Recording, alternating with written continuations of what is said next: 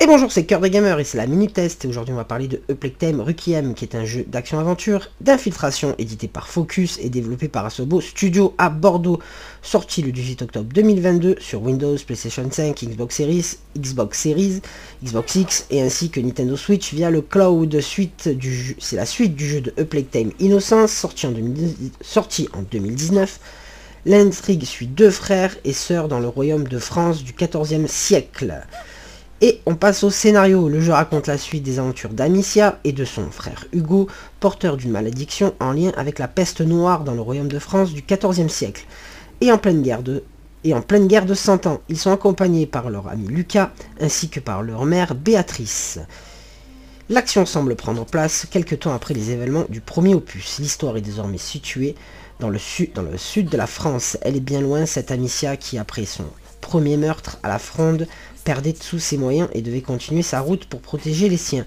Euplectem Requiem est impitoyable, il s'est laissé planer l'humanité des personnages, la tendresse et les liens fraternels. C'est pour mieux en faire surgir l'incommensurable fureur qui réside dans le cœur de son héroïne. C'est peut-être le plus grand exploit du jeu, l'écriture du personnage principal, Amicia de Rune. C'est sa transformation qui sert de squelette au jeu, plus encore que celle de son frère qui était davantage au premier plan dans, dans l'ancienne dans l'ancien volet. Côté gameplay, Requiem s'inscrit comme le prolongement parfait du premier, reprenant tout ce qui en a fait les forces et le charisme du jeu, disposant de deux personnages principaux déjà bien développés et attachants. Le jeu aurait tout aussi bien pu se reposer sur ses lauriers sans chercher la réinvention. Mais non, les développeurs ont poussé et innové et Asobo nous propose non seulement un deuxième volet fidèle aux qualités du premier, en, en peaufinant même, tout n'est pas en peaufinant, mais tout n'est pas parfait. Le gameplay reste quand même un peu rigide, mais la moindre évolution dans les mécanismes du jeu impacte intelligemment l'écriture de ses personnages. Plus libre, plus brutal, Amicia se découvre des talents de à l'arbalète, au corps à corps, et donc plus et donc plus d'options pour progresser dans les niveaux. À mesure que le temps passe, notre héroïne adhère doucement à la violence de son monde. Malgré cela, le corps à corps est mal géré et c'est dommage.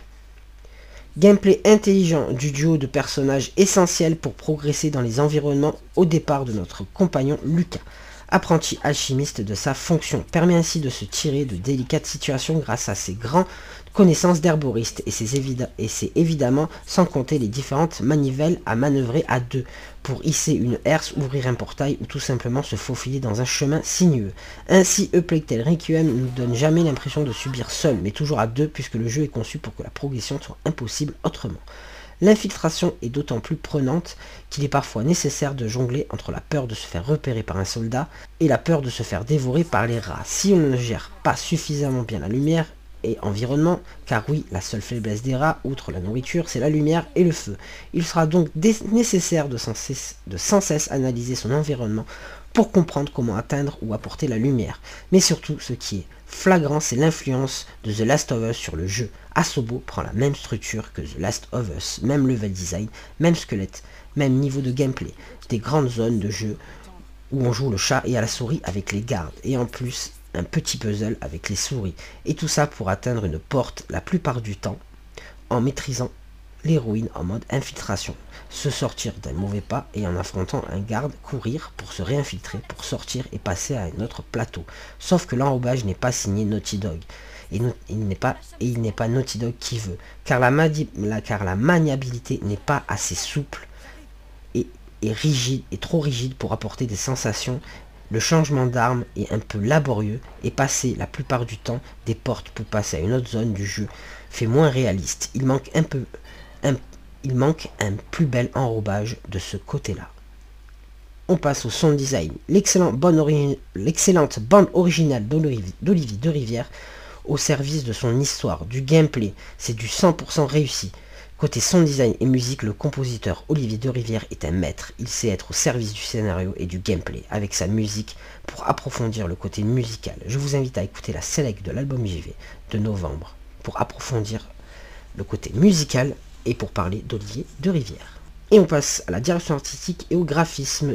Nous, quittons le paysage de Guyane pour nous attarder sur les régions plus au sud du royaume de France, notamment les routes d'Occitanie comme la ville rose, L'occasion notamment de parcourir des paysages typiques et beaucoup plus ensoleillés. Dès le début du jeu, avec ses garrigues et son indétrônable lavande, A Requiem est donc une formidable manière pour les développeurs de jouer avec les contrastes, d'alterner entre les sombres thématiques, la maladie et la mort omniprésente, et le grande douceur de vivre des paysages et leur atmosphère chaleureuse. C'est ce contraste assez saisissant, façon, façon Midsommar,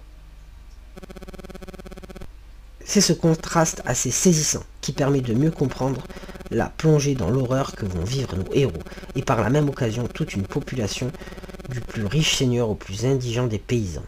Dès les premières minutes, on assiste à une véritable démonstration de force du savoir-faire du studio Asobo, en termes d'art et de technique. C'est bien simple, c'est sublime. Le jeu passe un nouveau cap par rapport à 2019. Tout est sans faute, que ce soit pour la direction artistique, de toute beauté, la technique à couper le souffle ou le level design cohérent et intelligent. L'environnement sert de récit. Inversement, difficile de trouver des défauts tant le jeu aspire notre âme dès la première heure du jeu.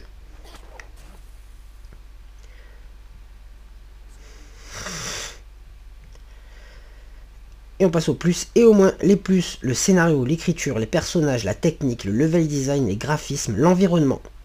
Les moins, gameplay rigide, la partie action pas si bien réussie. Conclusion ressentie, A est une grande aventure bien écrite avec des, avec des personnages bien écrits et attachants, avec un scénario triste et cohérent, mais pas un jeu sans défaut. Mais Asobo c'est quand même s'inspirer de grands studios comme Naughty Dog, surtout le jeu malgré ses défauts. Niveau gameplay, et son enrobage pour passer d'une zone à l'autre, pas assez travaillé, le jeu et une écriture, un scénario époustouflant, des personnages à qui on s'attache, qui sont humains, tout est cohérent dans le scénario, l'écriture, avec des lieux magnifiques à explorer, les couleurs qui éblouissent l'écran, A Tale est magnifique, artistiquement, graphiquement, malgré tout, A Tale nous emporte dans son monde avec un scénario triste. Petite parenthèse, je trouve que, que si... Je, Petite parenthèse, je trouve que Silence on joue était un peu dur quand ils ont parlé de A Plague Tale. Je ne suis pas tout à fait d'accord avec eux. J'y ai joué sur Xbox Series X et je lui mets la note de 5 sur 6.